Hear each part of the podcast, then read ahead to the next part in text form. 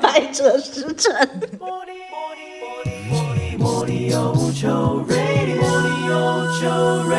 Hello，各位听众老爷们，大家好，欢迎收听《山楂医生》短节目，我是晨我晨。是尖尖，嗯，今天这个主题是拖了很久的一个短节目，之前就已经很想录了，但是没找到机会，嗯而且这周没更新嘛。嗯嗯嗯，想说逼一下自己，还是录一下吧。对，虽然嗯状态也不是特别好，我们两个可能中间会有一些咳嗽的声音，你不要 吵，不要做错。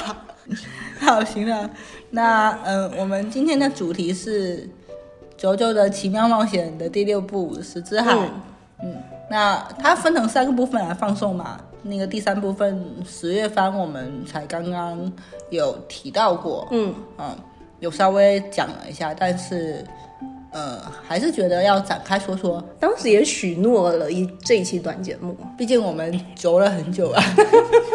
久了一年。对，来，首先呢，我们要先打上剧透预警。嗯虽然我们的剧透有时候也不是那么多，嗯，但是还是预防有些小伙伴们觉得说，呃，可能零剧透的体验会更好吧。 嗯，我觉得这一期剧透应该还挺多的。对对对对，所以还是大家还谨慎一点，还谨慎一点。嗯好的，那就好开始吧。嗯来，首先我们来谈谈观后感。今对，天因为我为什么一定要录这期节目，就是我要辱骂成太郎先生。鲁霸陈太郎先生。对，成太郎先生，好的，请。他真的父亲失格哎、他父亲很失格啊，这之前我们就说了啊，对，但是他前期还是有一些表现他父爱的温情脉呃，脉对，嗯的我一些温情场脉脉景。对，而且我还被那个 OP 感动到了嘛。 OP 他哦是什么？他第一版 OP 徐姐是单独一个人，第二版 OP 他最后画面换了，他是趴在承太郎先生的后背上嘛。而且花木老师好像有一张原画是，呃，三九背着六九嘛，嗯，就那一张我还蛮喜欢的，哦哦，对，就对是有种父女的温情的感觉。嗯，那可能是其他事件。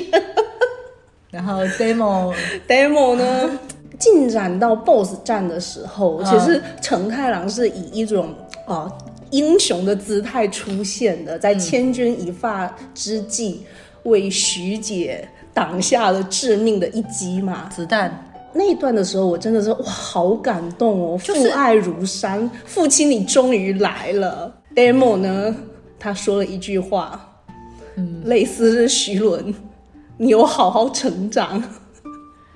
因为我觉得这种很典型的东亚父亲的话，我代入一下徐伦的话，我会生气耶，为什么？因为我要的不是成长，我要的是父爱。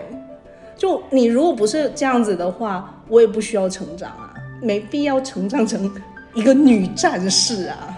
就东亚的父爱都是这样子的、啊，就是包装在这种对你的这种赞许之下的一种关怀嘛。嗯，我就是觉得，就是爱还是要说出来。是是，我对他来是没什么期待的，就是我知道他一定会来。我也知道他会来，就是他来的样子啊，其实还挺伟岸的嘛。对啊，就是你不能否认说那一刻他真的是就是满溢着父爱来的，但是你不善言辞的话，你可以给他一个拥抱或者怎么样都好。他那不能抱着女儿啊，抱的时候说你好好成长了，我但是我觉得你如果带入陈太阳的角度，他不知道说什么，我觉得蛮蛮正常的啦。那就不要说，不要不会说就不要说。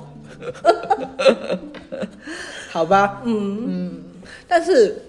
我后来想了想，那天我们之前不是有说过说九家没什么正常的父亲嘛？嗯，上住啊，然后我想了想，其实嗯二九他有一段时间是跟他女儿嘛，嗯跟 Holly 是有一些互动的嘛，嗯，你可以从那个当中感觉到他是很宠爱这个女儿的，二十九一看就是女儿奴啊，他给女儿洗内衣耶，他还给她养女化妆，就很可怕啊！我就觉得二九他应该是有深度参与到育儿的过程当中的，就不是丧偶式育儿那种。就是他的家庭氛围会比较浓一点。艾莲娜奶奶也会很好的照顾他呀。对啊，那为什么三九变成这个样子？这就关系到三九他的爸是个日本人呐、三九在蹲监狱的时候，他爸在干嘛？在巡回演唱会啊！哦，是哈，对啊，他妈病成那样，然后也没有看到他爸回来对啊。对，那跟三九去田野调查写海星论文 有什么区别吗？哎，这就是你看东亚父亲的这种缺失就是这样子。 而且不是说了吗？那个日本的家庭父位都是缺失的嘛，是啊，所以说少年漫画都是要找爸爸呀。才需要一些养父的角色、啊。 是啊，嗯，哇，感觉我们好像找到一些根源了。就是因为日本人 你看坏就坏在那 个空调征服，呃对，就是他的问题哈，都是空调真不的错。 哦，句号。但是就是成太郎先生在这一部当中，其实还令我还蛮感动的。嗯，就是他你不是说之前有一个让你很感动的点是光盘的封面吗？对他取出碟片的时候，我发现他封面是他穿着高中校服，嗯就回到大他金链子少 对对对少年时候当星辰斗士的那个造型嘛。他内心当中应该是觉得那是他人生当中最好的时刻吧。肯定啊，嗯，高光时刻啊，嗯嗯，他把底要给欧拉了耶。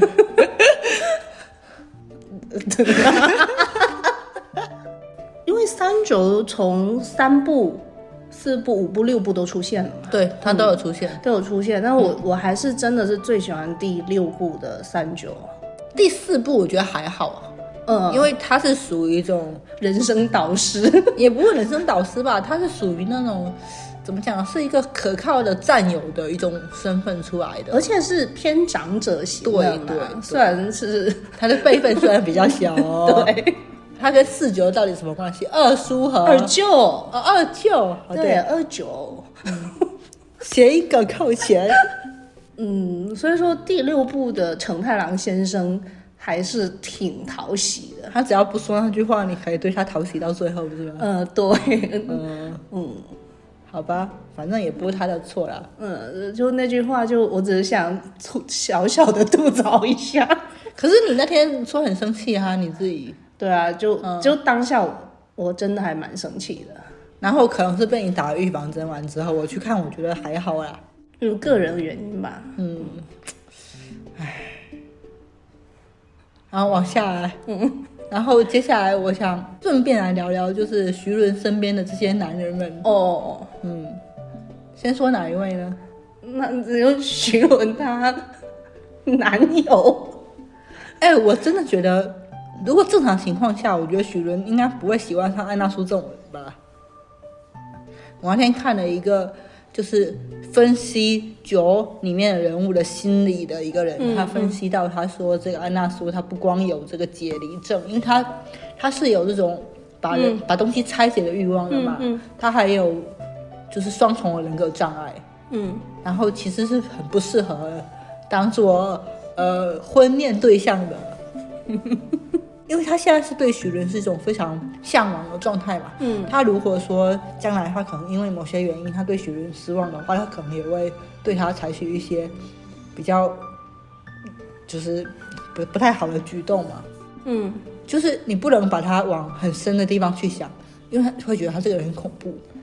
我一开始根本没觉得他们两个会在一起，他们两个没在一起啊，只是在呃就成为了，但是他也不是那个家庭不幸福的人嘛。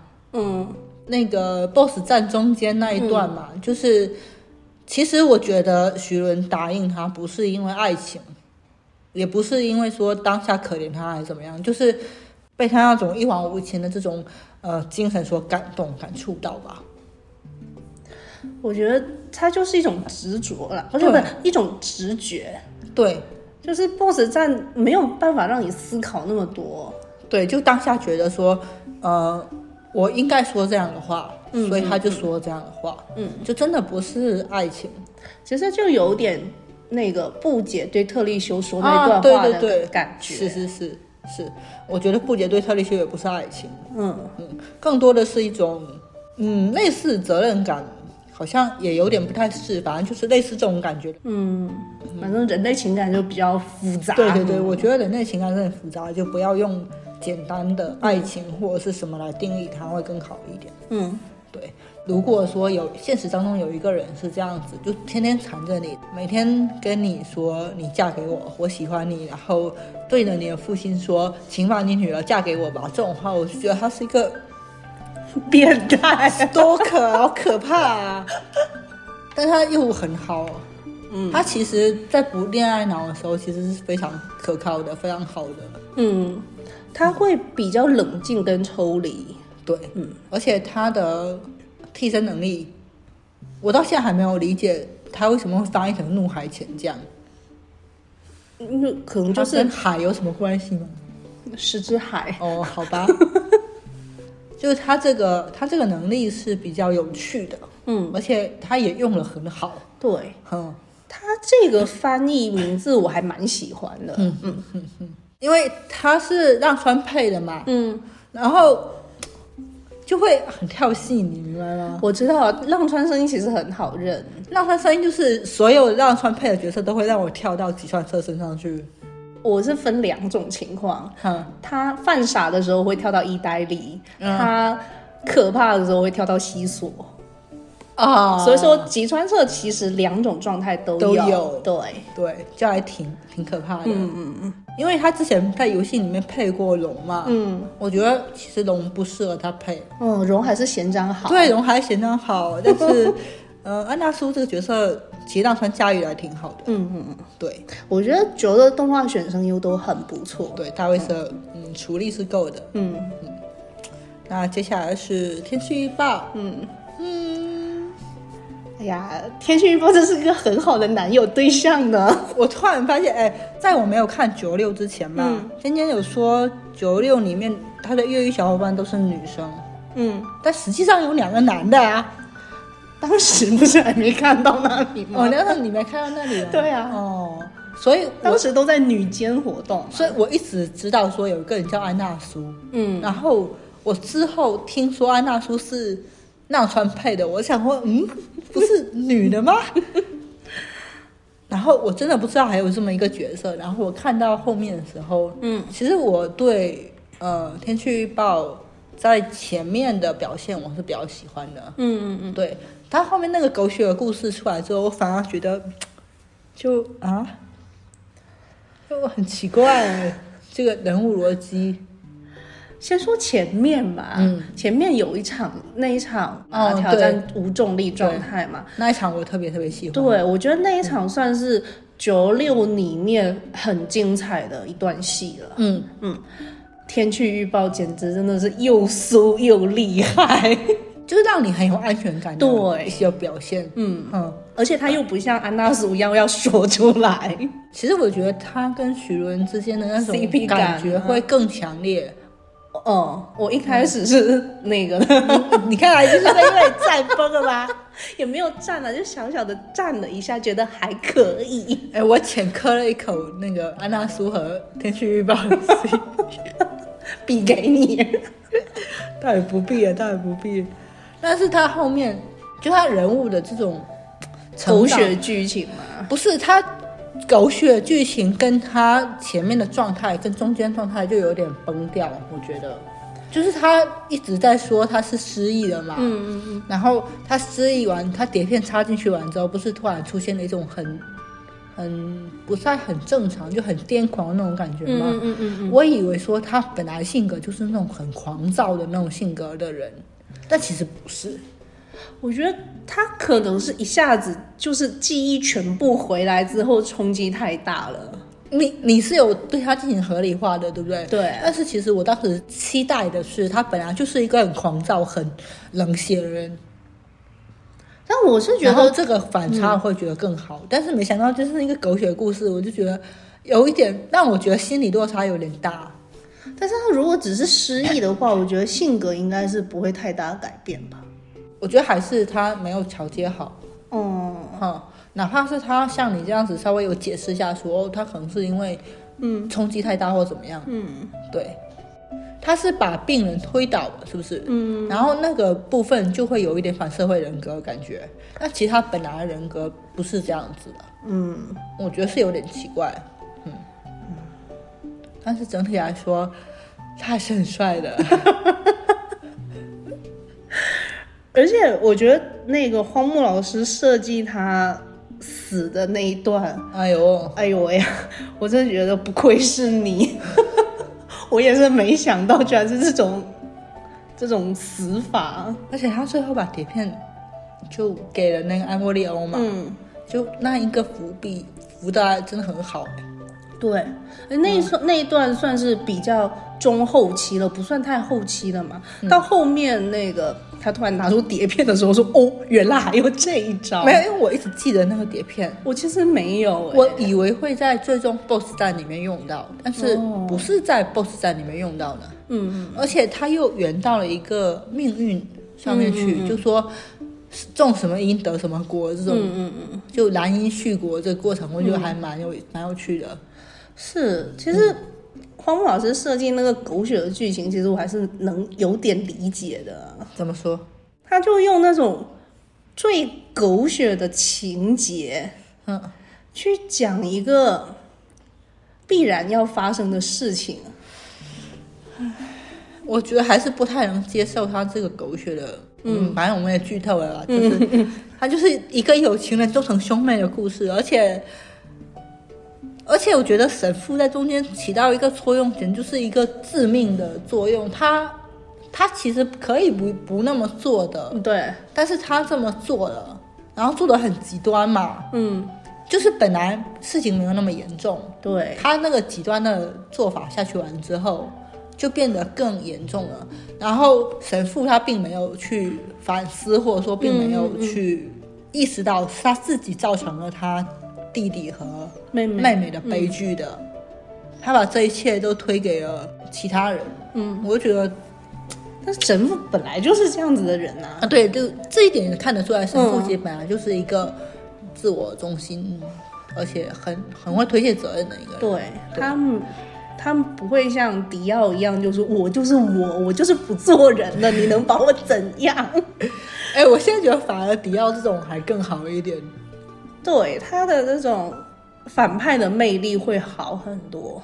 对，哎我觉得就像迪亚波罗啊，嗯像神父啊，嗯都很 血啊，就是他们都很比较像躲在阴暗的角落里面，格调很低啊，嗯就这两个人格调都很低啊。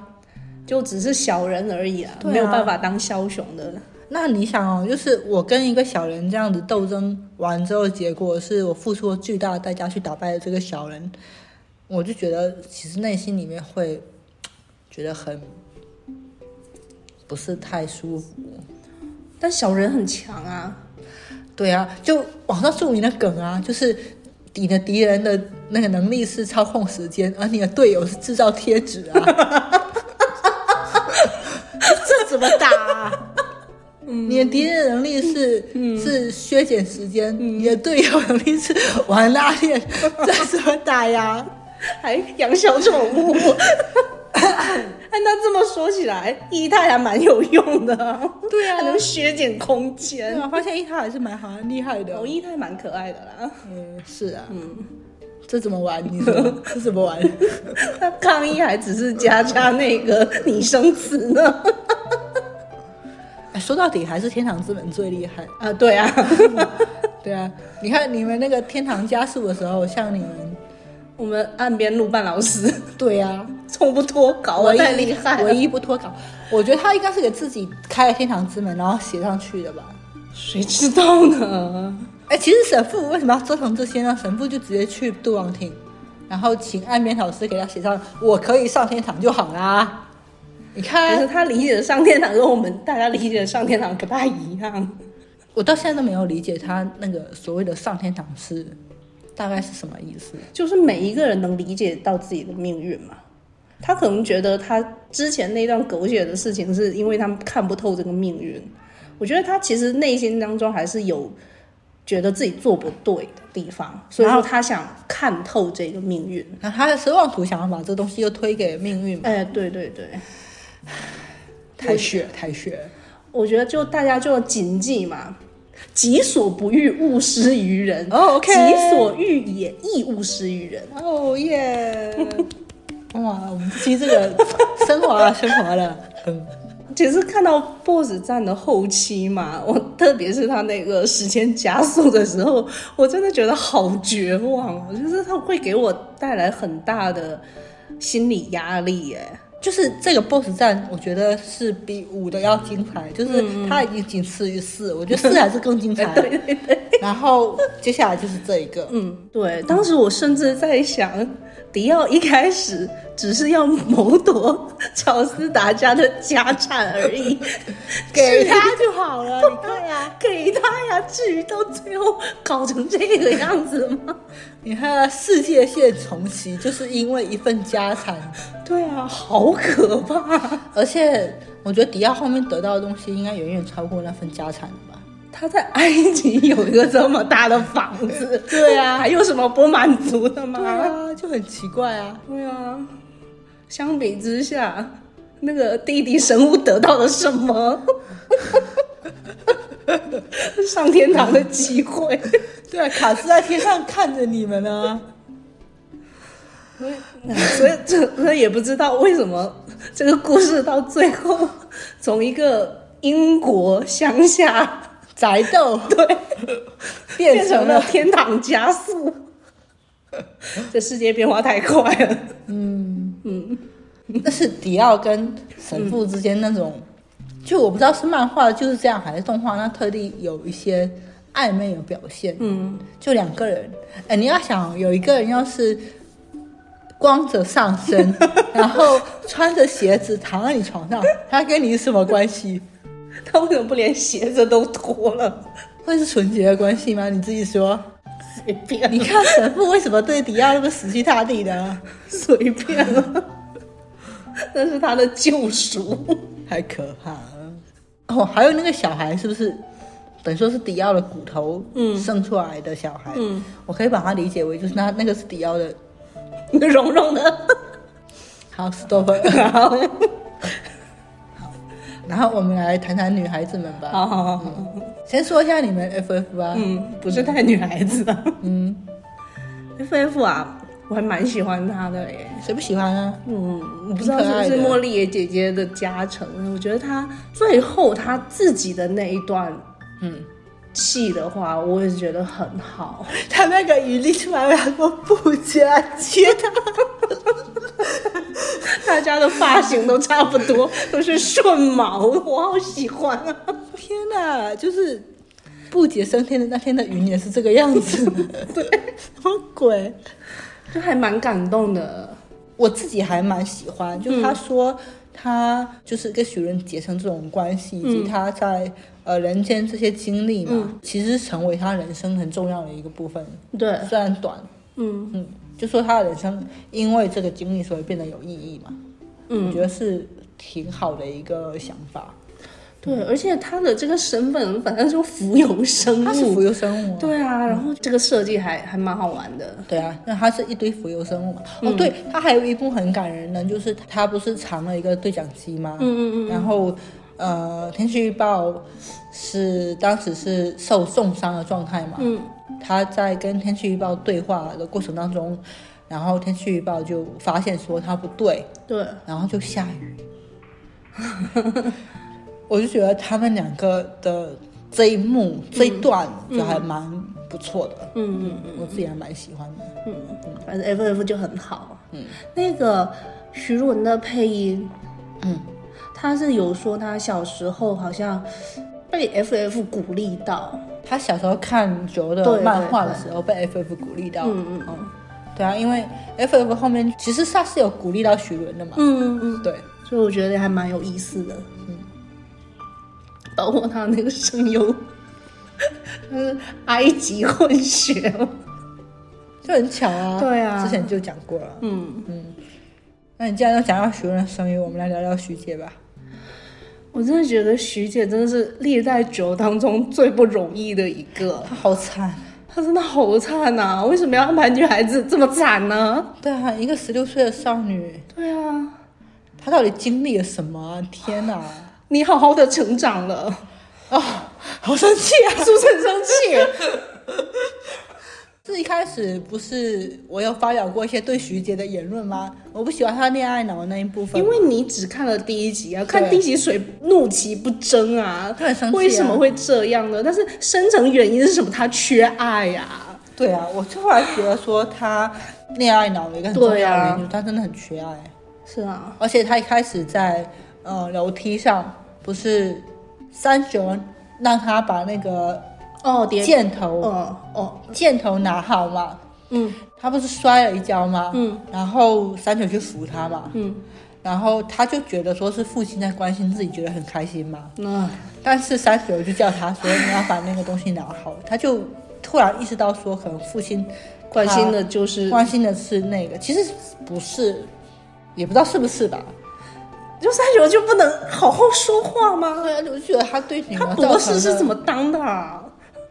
论文会写话不会说，他对女儿造成这种伤害，而且是这种二次、三次伤害，其实还蛮多的。对啊，我就觉得他好真的好缺爱惨哦，哦。而且他后面断手断脚啊，对啊，然后你想，那女孩子关在一个暗无天日的监狱，然后中途还要吃那些很可怕的东西为生，对啊，就是为了救她爸。而且他是把自己的身体变成线嘛，对啊，他他这个线是要掏空自己的身体的，嗯，所以就还蛮惨的。对啊，天哪，我真的觉得没有一个轴的战斗像她那么惨。龙龙又断过手啦，但是我觉得他没有那么惨啊，对啊，他是断手断脚还，就是整个整个半边身体都掏空了，好不好？对啊，太可怕了，好可怜哦。对啊，但是他真的很厉害，嗯他到后面那种坚定的意志嗯跟，嗯嗯我是觉得他有一嗯，点而，且他很多时候都自己在战斗。嗯，对嗯，他有一点成长太快了，让我有点始料未及。而且他他，好好的成长了。而且他最后那个 BOSS 战的嗯时候，真的好坚韧啊！对啊，我都要绝望了，他还一次一次的站起来。是啊，这就是乔家人的命运。你对啊看，就是因为大乔不把家家产给人家，就不应该生那么多小孩。鬼。好，然后我们的贴纸姐姐艾美斯，嗯， 我觉得他这个贴纸我还蛮好，我觉得还蛮好玩的。她用的很好，嗯嗯，我觉得是除了安娜苏之外，嗯用替身能力用的最好的。哎，我觉得他是用的最好的。哦，嗯是，就是她把自己的替身能力马上就开始开发应用，对，而且我觉得他这个其实是还要有一点逻辑思维在里面的。对她很聪明，对他迅速的掌握了，而且她为姐报仇的这一幕，我觉得也是挺就感动挺解气的。对第一个就是解气，第二个真的是、嗯远离渣男。对，而且她是力 A 耶，我那天注意看了一下嗯，她、的力量是最强的，就她的替身能力。哦，嗯，那可能是贴纸的，它就一定会粘上的意思嘛。她本身替身的能力的力量就很强，嗯，对，所以我觉得他就是一个很可靠的一个后盾。嗯他让我印象最深的一个表现是在飞机，嗯，就是弟弟的那个飞机上面的那个，哦是挺挺好的。棒的， 都挺棒的。对，我觉得好像九就有一点很好，就没有猪队友。而且队友的魅力都还挺好的，各有各的性格。花木老师在塑造人物的时候，他有一些人物的呃经历什么的，虽然狗狗血是狗 血，但是还是挺丰满的。他有在用心去塑造每一个角色。之前也说了嘛，荒木老师就是比较喜欢当单打独斗嘛，对，所以我觉得配角们或者是说队友们的魅力不会被主角的光芒所掩盖，因为他们也是在一场一场战斗当中去把自己的这种能力发挥出来。对他一定有一个是要面对自己命运，嗯或者说嗯面对自己的这个宿命的一个挑对决战。的时候对，，嗯所以嗯，挺好的。我们还有一个没有替身能力，但是很厉害的小孩，嗯 对，就是在九的 BOSS 战里面，要小心那种裸体的小孩。 这种这个裸体的小孩才是最关键的一环。我们这个监狱里面有一个棒球的小朋友，嗯嗯，叫安波利欧，嗯，嗯，九六后期是重要人物吧？前期也是重要人物，我觉得他前期就是已经是一种穿针引线的状态了。就是我不知道，他最后也没有交代清楚说这小孩从哪里来的，就是在监狱里面出生的一个孩子，嗯对对对嗯，没有看过外面世界的小孩，就大概就这么一个设定，嗯，他没有再具体再细化下去了，嗯，嗯，你习惯了吗？对，但他起到一个就是情报的功能， 嗯，就是给徐伦带来一些重要的情报的，我现在其实等于说把小伙伴带到徐伦身旁，嗯，以及说告诉徐伦说我们可以怎么做。对啊，他直接是把安娜苏和天气预报嗯，介绍给徐伦的嘛，对啊，等于说是这个小队的一个主局的一个人，嗯嗯嗯， 我觉得他把电脑拿出来之后，他就开始起到了一个 科技改变人生的这种，啊，他好厉害哦！ 对啊，嗯，他自储备为什么那么强啊？不懂那啊，找人似的啊，不要小看小学生。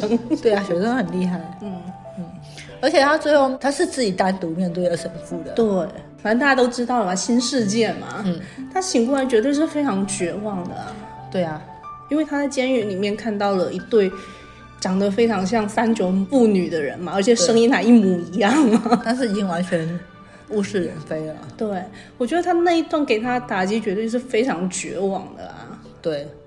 哇，一个小孩能承受这些，然后还能迅速的想到说我怎么利用手边的资源。不是啊，他那个天气预报的碟片是放在他身上，结果对啊是被神父无意中塞到他脑子里面去的。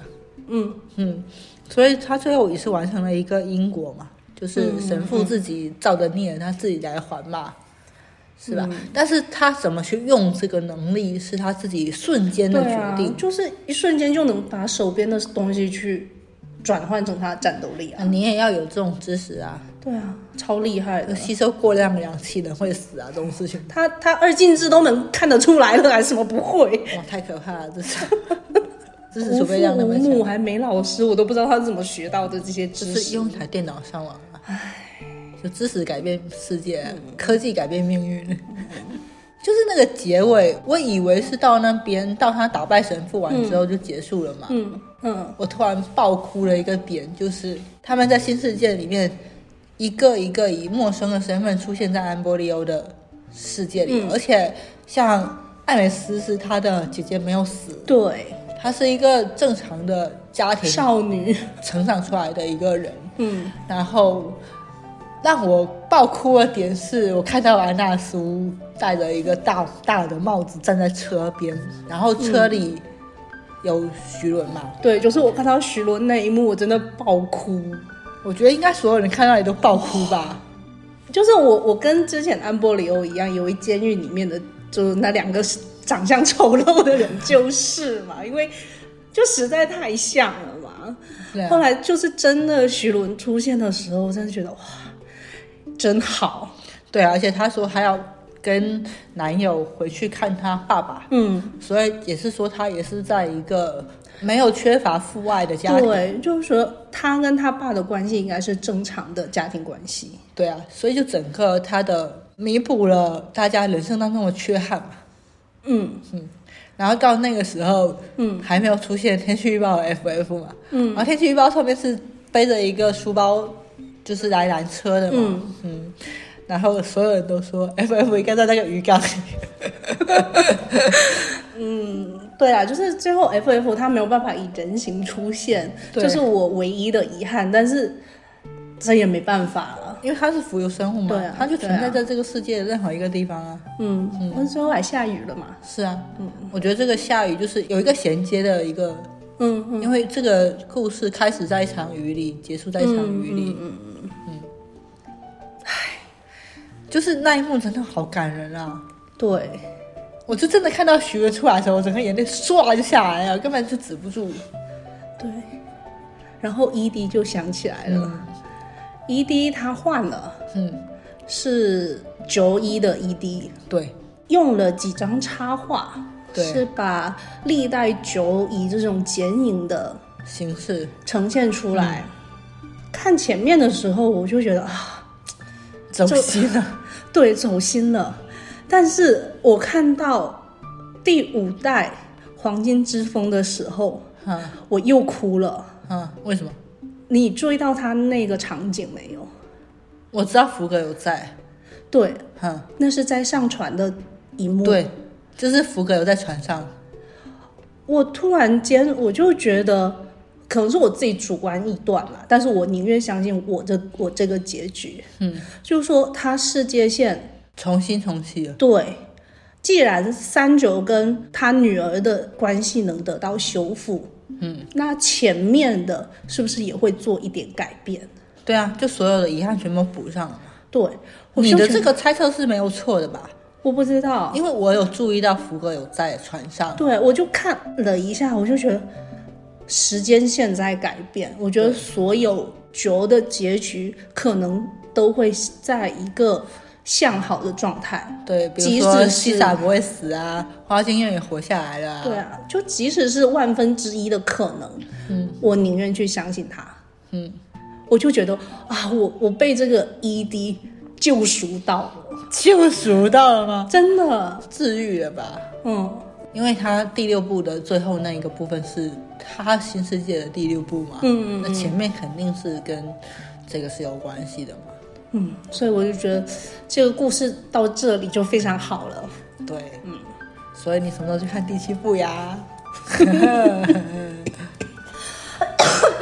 不要讲到咳嗽，会看的啦，真的会看的。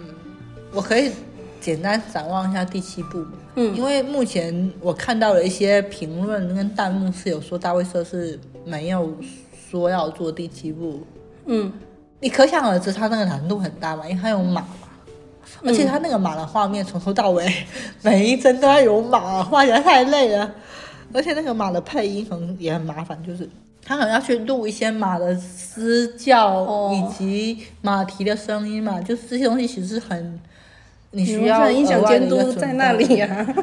我觉得这个是有一定的难度的，嗯而且他那个速度，我、哦说到这个，就是他到第六部那个 BOSS 战里面已经体现出来，就是高速运动的物体，嗯它会改变我们现在的物理的规则嘛。嗯所以它第七部就是以这个东西为展开的嘛。嗯那它不不光就是替身能力，它还有这个旋转的球。嗯，这个东西，我觉得很难用动画来表现的啊、就它可能也没办法搞得就特别特别精彩。但是第七部也有我很期待的点，就是首先它游戏里面的声优是尾玉贵和三木，我其实很想听三木配的杰洛奇贝莲，因为我很喜欢这个人物。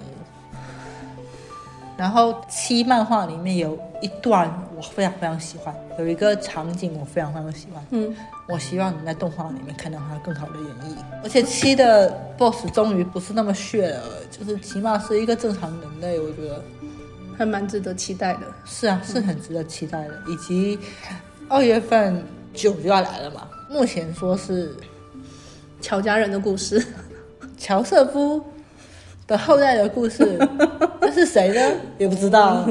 嗯，静静啊呀，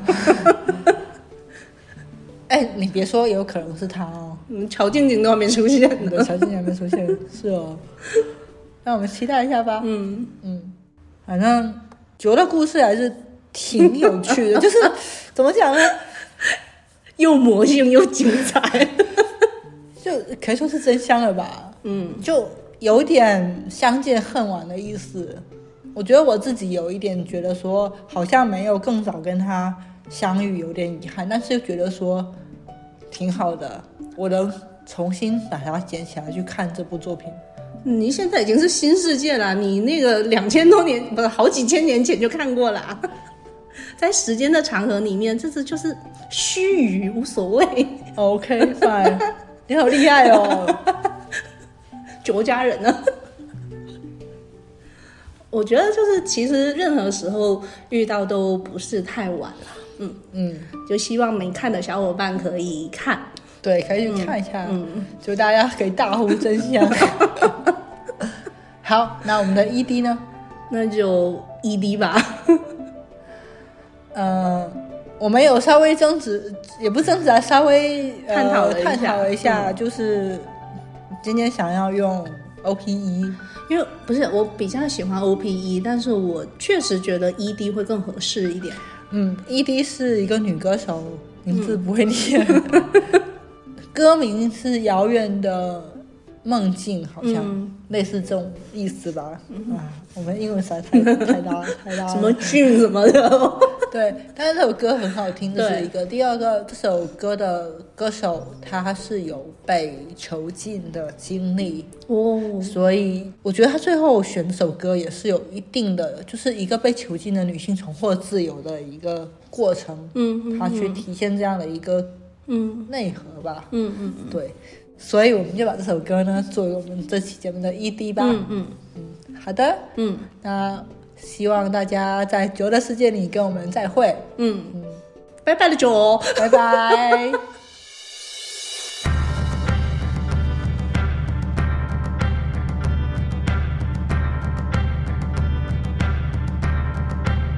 Although you think I cope, my head is filled with hope of some place other than here.